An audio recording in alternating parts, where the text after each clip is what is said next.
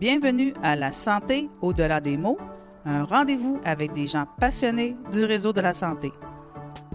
Votre hôte, Jean-Pierre Gagné, lui-même médecin, vous fera partager sa passion pour le domaine et vous fera découvrir une foule d'invités et d'acteurs clés du réseau. Voici votre hôte, le docteur Jean-Pierre Gagné. Bonne écoute! Alors bonjour, mon nom est Jean-Pierre Gagné et bienvenue à ce premier épisode du podcast La santé au-delà des mots. Au cours euh, des prochains mois et je l'espère au cours des prochaines années, vous aurez l'occasion de connaître plusieurs intervenants du domaine de la santé ou tout au moins des gens qui, euh, dans le cours de leur vie, ont eu un contact avec le système de santé. On vise environ euh, un balado par mois pour l'instant. Vous aurez l'occasion certainement de me connaître un peu au cours des prochains épisodes. Euh, j'ai décidé d'utiliser pour les entrevues, euh, lorsque je suis avec des gens que je connais, le tu plutôt que le vous, de façon à garder les choses conviviales. Et c'est le cas avec euh, mon premier invité ce soir. Je casse la glace avec un ami, un ancien professeur, un collègue, le docteur Roger Grégoire, qui est chirurgien colorectal à Québec, qui est sur le point de prendre sa retraite pour amorcer une deuxième carrière. Alors, euh, je vais avoir euh, le privilège au cours des prochaines euh, minutes de m'entretenir avec Dr Grégoire. Alors, sans plus tarder, Roger, bonsoir. Bonsoir. Alors, on est en temps de pandémie, donc sachez qu'on est en déconfinement partiel. On est à l'extérieur. Si vous entendez les oiseaux, c'est normal. On a un petit public dans notre studio maison ici qui nous écoute avec attention.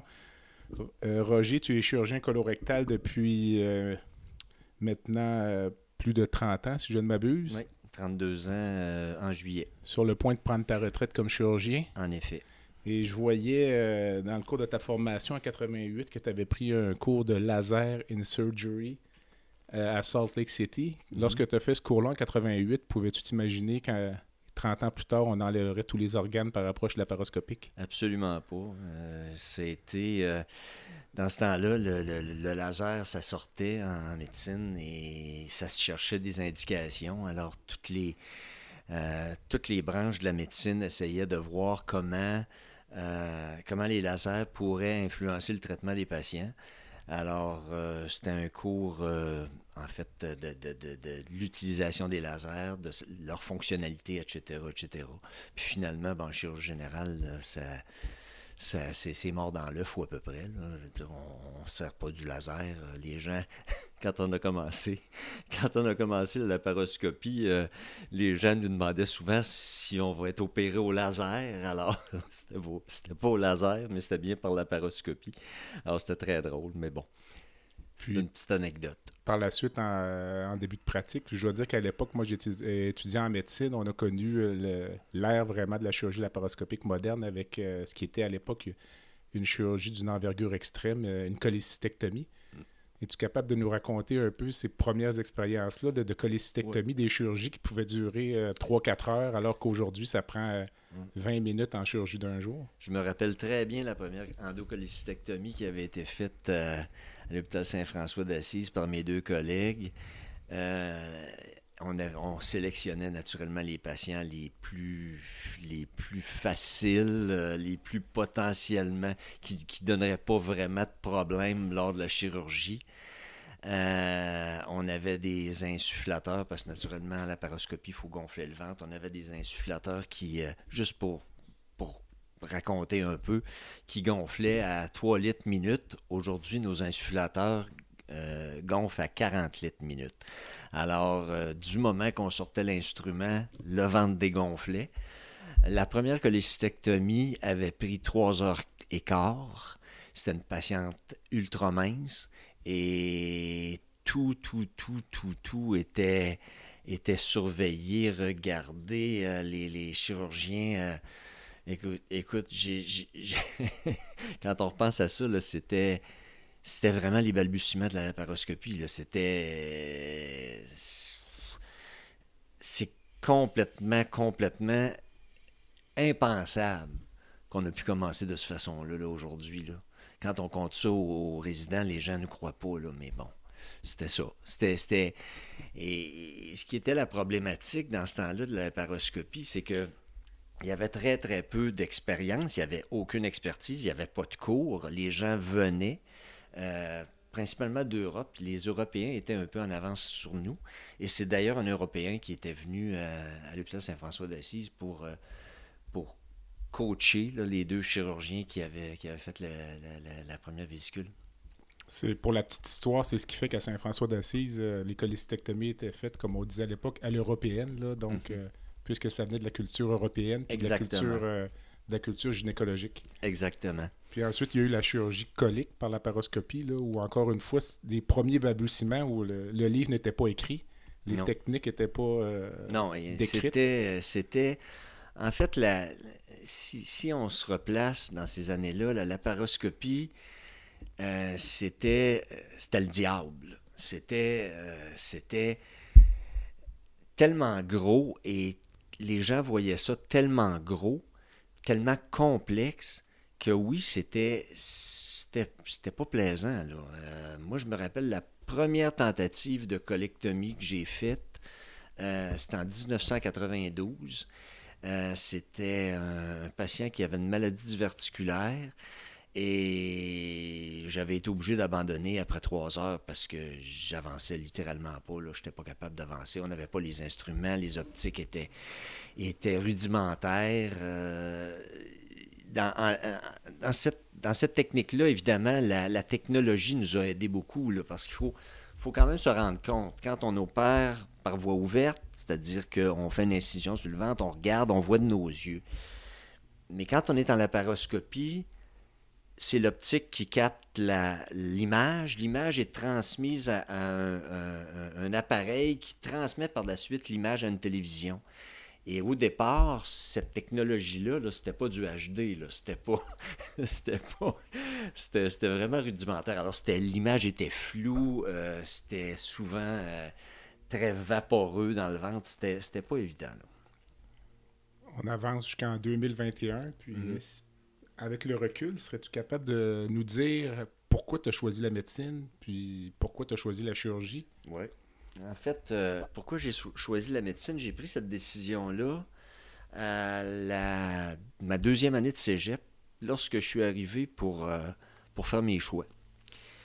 Euh, depuis, je vous dirais, le début de mon adolescence, je voulais être dentiste. Et j'avais toujours voulu aller en dentisterie. Et quand je suis arrivé pour faire mes choix à l'université, j'ai regardé ça et j'ai dit Ouais, si j'aime pas ça dentiste, j'ai pas beaucoup d'options. Si je vais en médecine, je vais certainement trouver une spécialité qui va, qui va m'intéresser puis qui va me, qui va me porter là, euh, un peu plus loin. Alors, c'est un peu comme ça. Euh, l'anecdote la plus, euh, la plus drôle par rapport à, ma spécialité, quand j'ai choisi ma spécialité, en fait, dans ce temps-là, on faisait ce qu'on appelle un internat, c'est-à-dire un internat rotatoire où on faisait toutes sortes de spécialités. C'était à la cinquième année.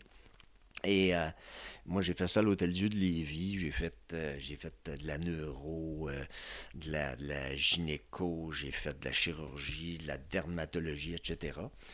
Et quand est arrivé le temps de faire les choix pour les spécialités, c'était euh, aux alentours du mois de mars et j'en avais un peu, euh, j'en avais un peu rôle pompon d'avoir étudié comme un fou pour passer mes examens de médecine.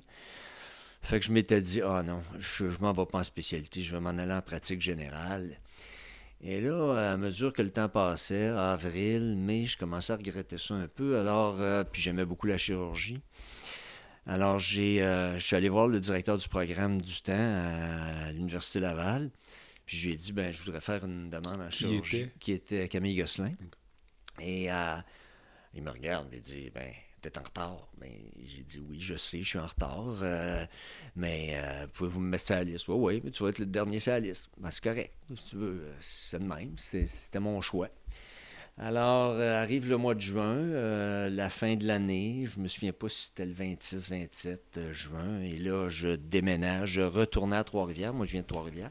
Je retourne à Trois-Rivières pour commencer une pratique en pratique générale, surtout faire de l'urgence au défunt hôpital Saint-Joseph du temps. Et ma liste de garde était réglée. Je, je commençais le 1er juillet. Et j'arrive, à ce moment-là, je n'avais pas d'appartement. Je retournais chez, euh, chez euh, mes parents. Euh, et là, j'arrive avec le, camion de déménagement devant la maison, chez mon père. J'ouvre la porte, puis le téléphone sonne. Mon père répond. Il dit c'est pour toi. Alors là, je me suis dit, bon, ben, c'est un de mes amis qui veut, qu'on aille souper ou prendre un verre ou quelque chose du genre. Eh bien non, c'était le docteur Gosselin qui m'appelait pour me dire qu'il y avait un poste en spécialité. Et si je le voulais, ben, il fallait que je le prenne là.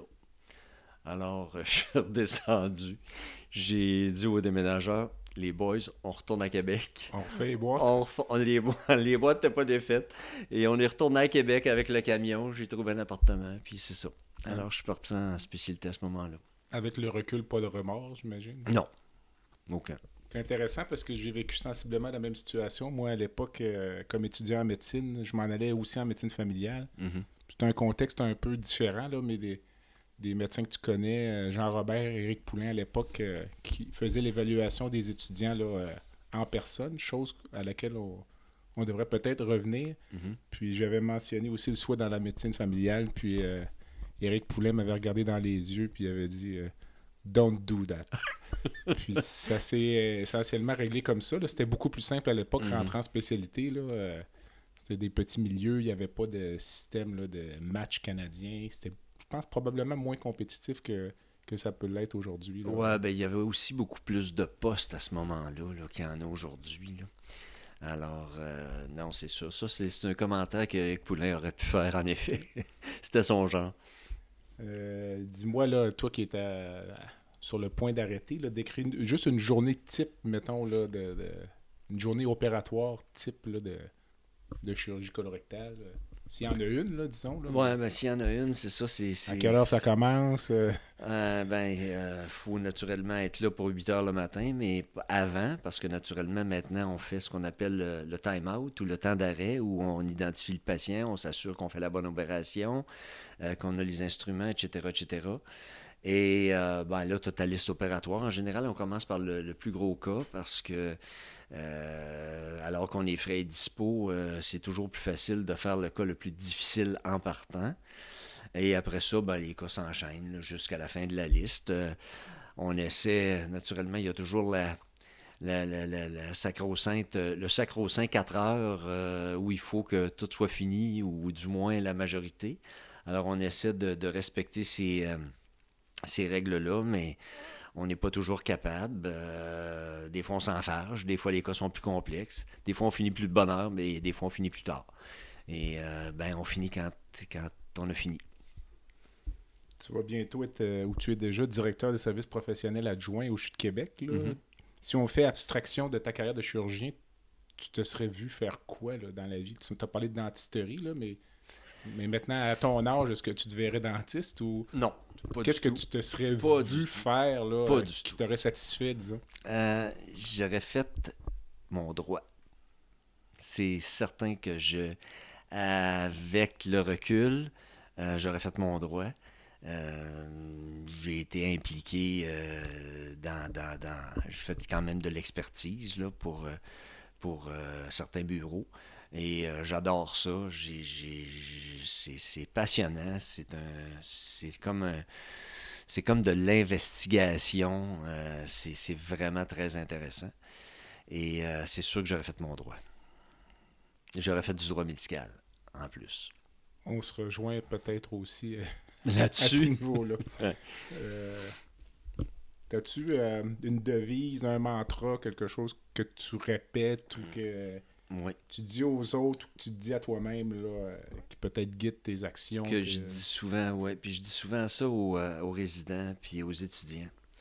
Puis ça, ça me vient de mon père. Mon père me disait toujours, puis c'est un peu, c'est un peu, euh, c'est un peu ironique là. Euh, mon garçon, tu as deux choix dans la vie. Tu as le choix de mener ou tu as le choix de te faire mener. Et mon père était un gars qui était un gars d'action, qui était un gars qui a toujours été beaucoup, beaucoup impliqué dans sa communauté. Et euh, je pense que j'ai hérité de ce gène-là parce que j'ai jamais. j'ai de la misère, là, personnellement, à ne pas m'impliquer quand il y a des situations, euh, qu'elles soient bonnes ou mauvaises, là, mais j'ai bien de la misère à pas, euh, à pas embarquer. Là. Puis c'est d'ailleurs pour ça que j'ai décidé de, de, de, prendre le rôle de, directeur adjoint des services professionnels. C'est pas, euh, c'est pas le, le, le, travail le plus glamour, c'est plus le la personne qui essaie de régler des problèmes, mais bon. Euh, c'est régler des problèmes. Si on réussit à les régler, ben, tant mieux. Euh, tout le monde en sort gagnant. On, euh, on en a réglé quelques-uns dans la dernière année. Peut-être qu'avec le recul, on regardera cette année-là comme étant une année charnière. Tout à fait. Le plus beau souvenir de ta carrière chirurgicale? je n'aimerais pas le nom, évidemment. Évidemment. ouais, c'est une jeune femme qui, que j'ai opéré il y a maintenant trois ans. Euh, jeune, 24 euh, ans. Elle avait un immense cancer du rectum et euh, elle est passée à travers des gros traitements, radiothérapie, chimiothérapie, suspension ovarienne, il euh, fallait préserver sa, fertilité, etc., etc. On l'a opéré et, euh, après, après ces traitements de radiothérapie et de chimiothérapie. Et euh, elle va très, très bien. Je l'ai revue il y a deux mois. et elle, va super bien. Elle mène une vie normale. Et, ça, c'est vraiment le l'apogée de ma, de ma, carrière. Ça a pris presque 30 ans pour, atteindre ça, c'est particulier. C'est ouais, le destin, je sais pas, c'est le destin. Euh, c'est aussi que euh, quand tu vois une jeune fille qui arrive comme ça, qui a l'âge de ta plus vieille, c'est on, essaie, on essaie, naturellement en médecine, en chirurgie, en médecine, on essaie d'être détaché des gens. Mais c'est quand tu vois que ça pourrait être ta fille, c'est un, peu plus difficile. Un peu, un peu plus difficile. sur ces propos-là, on est déjà rendu à la pause, donc on vous invite euh, à vous euh, délier les jambes puis à nous revenir dans quelques instants. On va aller visiter nos commanditaires. Merci.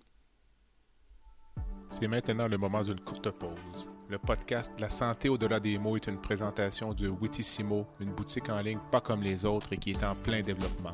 Visitez notre boutique en ligne au www.witissimo.ca au www.wittyssimo.ca witissimo.ca Tu veux lancer ton propre podcast mais tu ne sais pas comment t'y prendre? Pas de problème.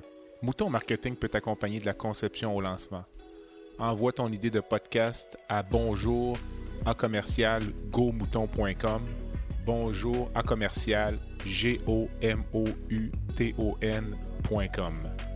L'univers du podcast t'attend. Noël 2015 ou un peu avant les fêtes, t'as un petit rhume qui se dégrade, puis ça t'a amené euh, sur un chemin que moi aussi j'ai connu. Donc, euh, raconte-nous ça un peu. Oui, en fait, euh, en fait, ça a commencé, euh, j'étais, j'opérais, je me rappelle, puis c'était un cas difficile. C'est un patient qui avait déjà eu, ça faisait quelques jours que je filais pas, mais c'est un patient qui avait déjà eu une résection. On avait déjà enlevé un bout d'intestin là, dans, le dernier segment de l'intestin, du sigmoïde. Il y avait un cancer du rectum. Et euh, donc, euh, on était en terrain hostile. Le patient avait, il avait naturellement beaucoup de cicatrices dans ce coin-là. Et j'ai commencé le cas, puis comme on dit en, bon français, je pompais de l'huile. Ça, allait, ça allait vraiment difficilement. Puis à un moment donné, les infirmières se sont rendues compte que ça filait pas du tout. J'avais de la misère à respirer, puis tout ça. Puis je me rappelle, c'est mon collègue euh, Philippe Bouchard qui est venu terminer, euh, qui est venu terminer le cas. Je me suis ramassé à la salle pré-op, puis là, on m'a installé un soluté, puis un premier litre, puis un deuxième litre. Puis là, bon, je me suis comme un peu amélioré, puis naturellement, ben, habitué à pas trop me plaindre. je suis retourné chez moi, puis... Euh, mais dans les jours qui ont suivi, ça allait plus ou moins bien. J'avais de la misère à m'hydrater, j'étais pas capable de manger. Euh, et là, quand euh, ma conjointe est arrivée, parce que ma conjointe vit à Montréal, est arrivée le 27 euh, décembre à la maison, elle m'a regardé et elle a dit non, non, non, non, non, ça marche pas, je devais respirer à 35 à minute. et elle a dit on s'en va à l'hôpital.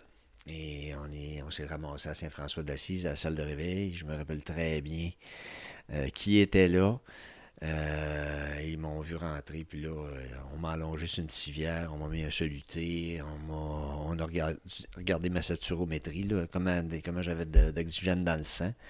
Normalement, une personne normale sature au-dessus de 95% je suis saturé à 67 Alors, euh, j'étais au bord de vraiment de la défaillance respiratoire. On m'a envoyé sur l'étage, ça s'est détérioré, je me suis ramassé aux soins intensifs à Saint-François d'Assise. Euh, ça allait pas mieux. On m'a transféré à l'Hôtel Dieu de Québec. J'en ai perdu pas mal de bouts, là, puis euh, je suis content d'en avoir, avoir, perdu plusieurs bouts, mais euh, j'ai été inquiet. Oui, j'ai été très inquiet. Tu te rappelles d'avoir eu peur? Oui. Ah oui, ah oui. Je me rappelle très bien qu'à un moment donné, j'avais un, j'avais un épanchement pleural du liquide autour du poumon gauche. Et là, j'avais de la misère à dormir, j'avais de la misère à respirer. Euh, et l'intensiviste arrive dans ma chambre, puis la question que je lui ai, je lui ai posée, c'est est-ce que vous allez m'intuber? Euh, parce que naturellement, je sais que quand tu intubes ce genre de patient-là, ça se peut que ça aille vraiment mal. Et elle dit bon ben on va euh, non, on va ponctionner l'épanchement pleural en premier, puis on verra après. On a fait ça, ça m'a amélioré, j'ai été amélioré un peu. Puis après ça, ben j'ai récupéré tranquillement, pas vite, là, mais je dois dire que oui, j'ai j'ai eu peur. Puis en fait, en fait, c'était pas une pneumonie. On a toujours pensé, les gens ont toujours pensé que c'était une pneumonie, mais c'était vraiment de l'insuffisance respiratoire sur un virus qui s'appelle un adénovirus. Puis j'ai su après que la semaine auparavant, à Saint-François d'Assise, il y avait un patient de 44 ans qui était décédé justement d'une insuffisance respiratoire là, à, adénovirus. Alors, je me considère relativement chanceux d'être de, passé à travers. Moi de même, pour l'avoir vécu une dizaine d'années auparavant. Oui, je me rappelle très bien de la situation. Et encore, pendant la période de Noël. On aura l'occasion d'y revenir peut-être. C'est ça. Alors, tu as bien récupéré tout ça. Ce qui m'amène à te demander, c'est quoi pour toi la définition de la santé? C'est quoi être, les gens disent être en, être en santé, c'est quoi? Là, être en santé, c'est un... Je dirais, puis là, je vais être très philosophique, là, les gens ne m'attendront pas cette réponse-là de moi. C'est vraiment un bien-être intérieur. Les gens... Il y a des gens malades qui se trouvent en santé parce qu'ils sont vivent avec leur maladie, puis ils, sont heureux de vivre avec leur ben, heureux de vivre avec leur maladie, heureux de vivre, heureux d'être là, heureux d'en profiter. Puis tu as les patients pas malades qui, eux autres, voudraient se trouver des maladies, puis ils sont malheureux, puis ils sont pas bien, puis ils se sentent pas en santé, mais pourtant ils le sont. Alors, c'est vraiment, je, dirais, c'est vraiment une santé de. Euh, un bien-être intérieur que les gens doivent doivent ressentir. Et, c'est vraiment ça, la santé. Mais euh, le gars qui est très malade puis qui se trouve en santé, il, est un peu en situation de déni. Là. Oui, il faut quand même le sortir de, cet état-là. Non, non, non, je comprends, mais, mais s'il vit bien avec sa maladie, c'est dans ce sens-là que, que, j'en parle. Il, il, fait ce qu'il est capable de faire avec sa maladie, puis il ne s'abat pas sur sa propre maladie. Je pense que ça, c'est important les gens, tu le sais, Jean-Pierre, euh, les gens qui. Nos patients qui récupèrent le mieux, c'est nos patients qui ont souvent le meilleur moral. Mm. Et, euh, je veux dire, on t'en a eu, j'en ai eu des patients très malades, mais qui ont toujours gardé le moral. J'en ai un dont je, n'aimerais pas encore le nom, là, mais que, que certains se rappellent, qui est passé probablement entre mes mains à au moins 20 ou 25 fois à salle d'opération. Et ce patient-là, a toujours gardé le sourire. Il a toujours voulu sortir de là. Il a toujours. Puis il s'en est sorti, mais au prix de un an, un an et demi, deux ans de, de, de, de, de visite à l'hôpital, de rendez-vous, d'examen, de salle d'opération, etc. Mais c'est ça. À l'inverse, on a des patients qu'on traite pour cancer souvent, puis euh, chez qui le pronostic est excellent, mais que l'anxiété liée à la maladie est finalement pire que le cancer. Exactement. On revoit ces patients-là en clinique, puis je veux dire, c'est c'est un calvaire pour ces gens-là d'attendre les résultats d'examen. Puis Tout souvent, à fait. Ils, ils ne vivent que pour ça. Tout à fait. Pratique. Tout à fait. Et, et c'est là que même si ces patients, c'est ce que je disais tout à l'heure, même si ces patients-là recouvrent la santé, vont bien, ont tous les paramètres pour, pour dire que oui, biologiques et autres, pour dire qu'ils sont en santé, ils prennent du poids, ils mangent bien, etc., etc., mais ils sont malades. Ils sont malades parce que, justement, la maladie antérieure qu'ils ont eue les empêche de, d'aller de l'avant. on aborde déjà le dernier quart de cette entrevue, puis euh, compte tenu que tu es rendu DSP, on peut commencer à parler de politique. Sûrement. Euh, Dirais-tu qu'on a un bon système de santé au Québec? Je dirais que oui. Oui, parce que, bon, les gens diront, oui, mais on attend, oui, mais euh, euh, ça va pas assez vite à notre goût. Les gens qui sont malades, vraiment malades, ont un accès rapide au système de santé. Euh, c'est sûr que les pathologies qui sont un peu moins importantes, ben oui, ils vont attendre parce que notre système a quand même des limites. Il faut, réaliser que la santé au Québec, euh, je présentais justement un congrès il n'y a, pas- longtemps j'ai eu le temps de reviser ça. La santé au Québec, ça représente 43 point- euh, 40,3% du budget du Québec. C'est 47 milliards de dollars par année. Euh, c'est énorme. Et, et- Ça inclut les services sociaux. ça inclut, ça inclut tout, oui. Ça inclut les services sociaux, les services à domicile, etc. Mais quand même, c'est pas rien. C'est le plus gros ministère, c'est le plus gros, euh, c'est le plus gros gobeur de, de, de, de- de fonds publics euh, au, au gouvernement. Mais oui, je dirais qu'on a un bon système de santé. On a, un- on a des gens bien formés dans des bonnes universités, des gens compétents.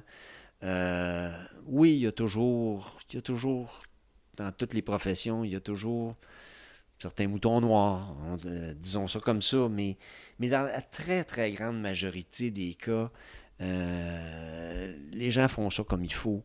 Puis ils sont là pour aider leurs patients. Moi, j'ai déjà, j'ai déjà été sur des comités au Collège des médecins, puis le, le- le responsable de, de la, de l'inspection professionnelle me disait 97% des docteurs au Québec font une bonne job. Puis on peut pas dire que c'est comme ça aux États-Unis. Là. Puis quand on compare euh, avec d'autres provinces, parce que là, il faut faire des comparatifs, euh, si on regarde les poursuites, le nombre de poursuites, les montants dévolus à l'assurance responsabilité, on est un des plus bas au Canada. Là. Alors, je pense que oui, on a un bon système de santé au Québec.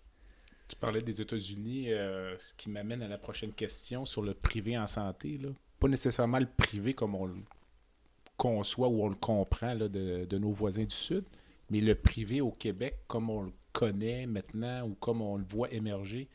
Est-ce que selon toi, c'est un ajout qui est nécessaire, utile ou c'est une menace pour notre réseau public? Euh, Question large, s'il en est une. S'il en est une. Ça peut être une menace. Euh, le privé-privé ou le patient paix, euh, bon, ça, ça, ça touche une partie infime de la population, puis c'est c'est pas cette portion-là. C'est la portion publique qui est faite dans les cliniques, pri- qui est faite dans les cliniques privées. Euh, c'est certain qu'on se bat pour le même personnel, on se bat pour les mêmes infirmières, les mêmes inhalothérapeutes, les mêmes préposés. S'il y a des ententes qui sont faites, comme il y en a de plus en plus, entre le public et le privé, ça existe depuis plusieurs années à Montréal. La première entente qui a été faite euh, doit dater de 10 ans. C'était euh, Clinique Rockland avec euh, euh, l'hôpital Sacré-Cœur.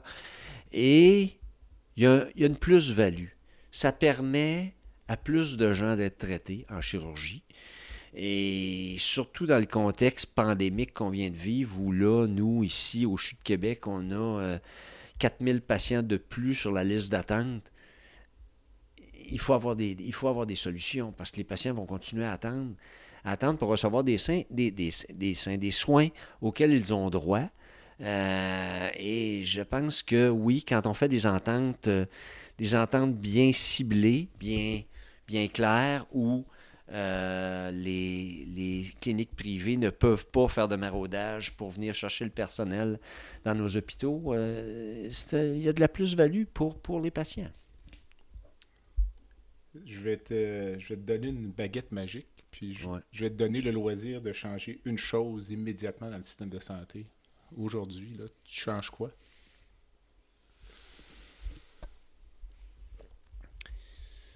La lourdeur administrative. La lourdeur administrative. C'est. Il y a des choses des fois qui sont extrêmement simples à régler, mais faut que ça passe par un comité, un autre comité, l'approbation du ministère, etc., etc.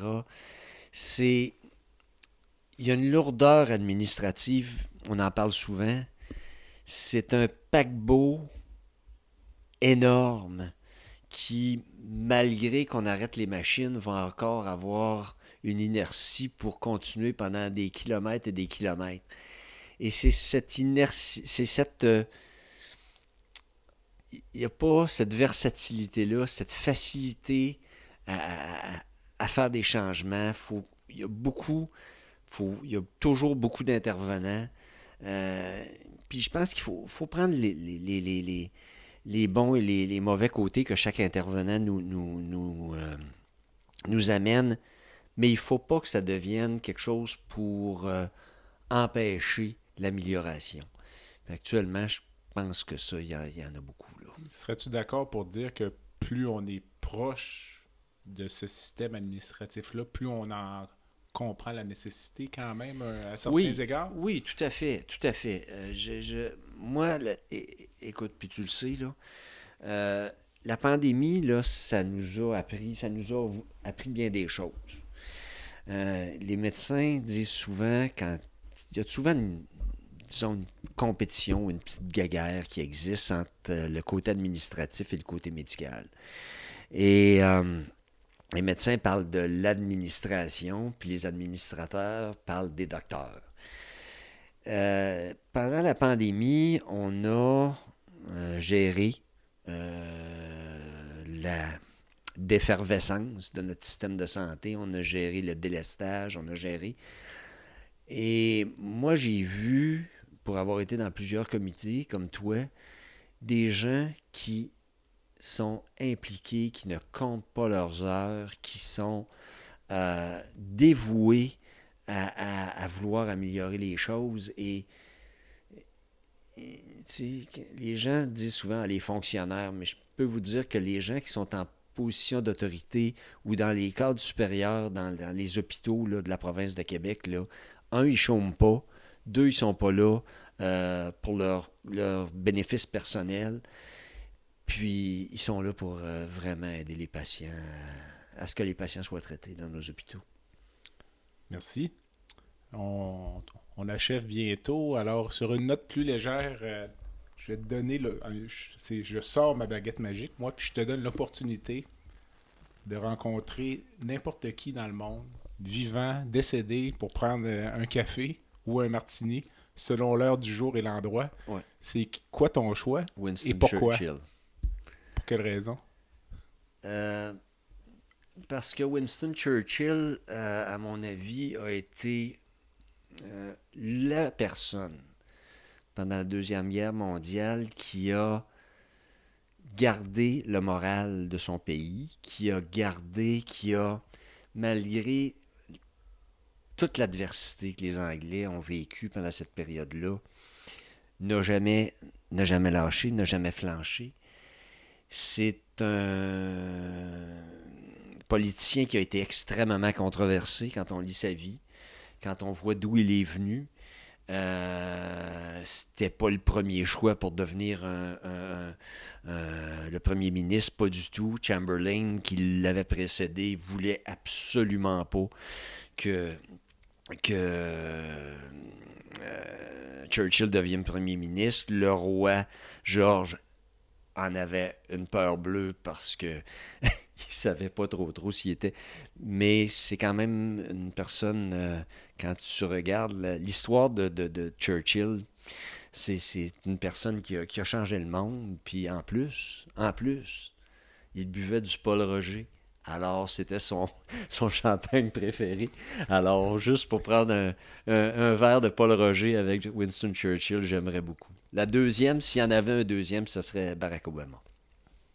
C'est bon. Pour la petite histoire, en fait, pas la petite histoire, mais ce qui est un peu euh, paradoxal dans tout ça, c'est que Churchill a perdu ses élections après la mhm. guerre. Mhm. Alors qu'il venait de sauver euh, mhm. le monde. Exactement. Et il a été réélu par la suite. Il a été réélu par la suite. Euh, en quelques secondes, une cause qui tient à cœur, ton spot publicitaire? Mon spot publicitaire, une cause qui me tient à cœur. Bien, sûrement la chirurgie colorectale à l'hôpital Saint-François d'Assise. Euh, j'ai été le premier chirurgien colorectal à Saint-François d'Assise.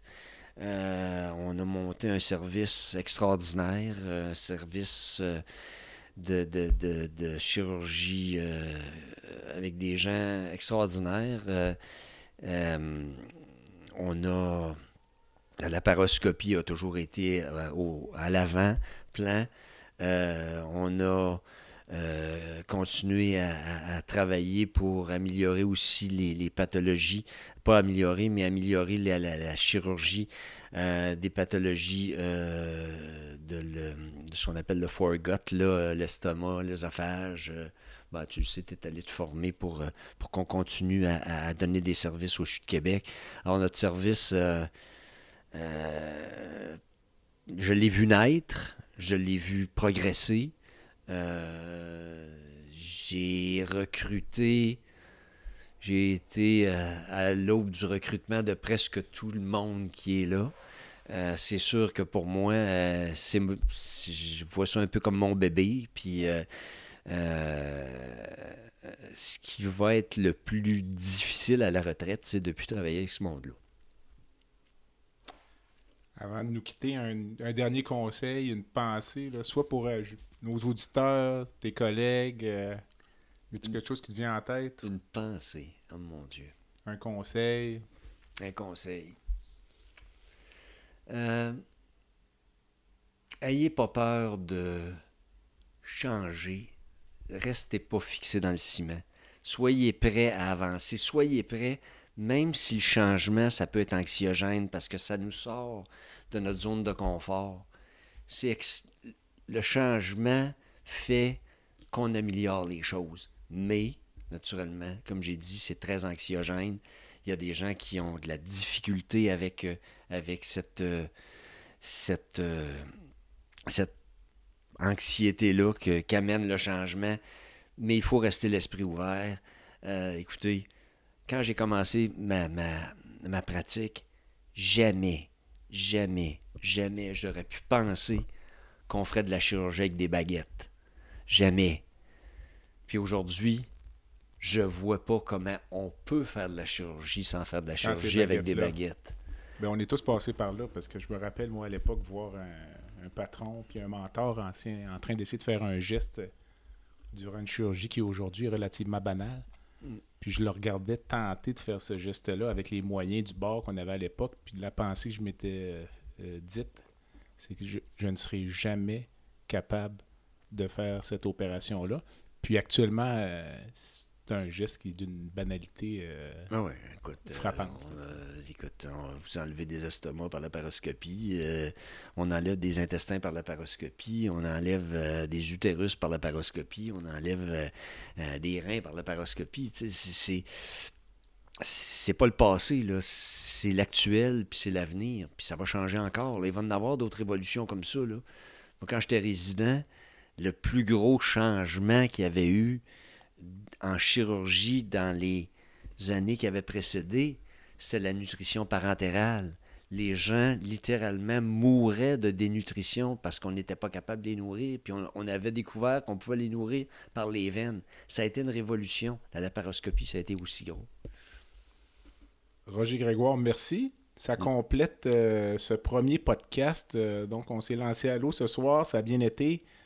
Euh, je te remercie beaucoup. Merci, Jean-Pierre. Euh, c'est en plein développement, donc euh, lors du prochain épisode, j'aurai certainement plus de choses à vous dire sur euh, un éventuel site web ou aller chercher le podcast. Vous serez invité à laisser des commentaires, à suggérer des invités également. En attendant, mon nom est Jean-Pierre Gagné. Vous avez écouté le podcast La santé au-delà des mots. À bientôt.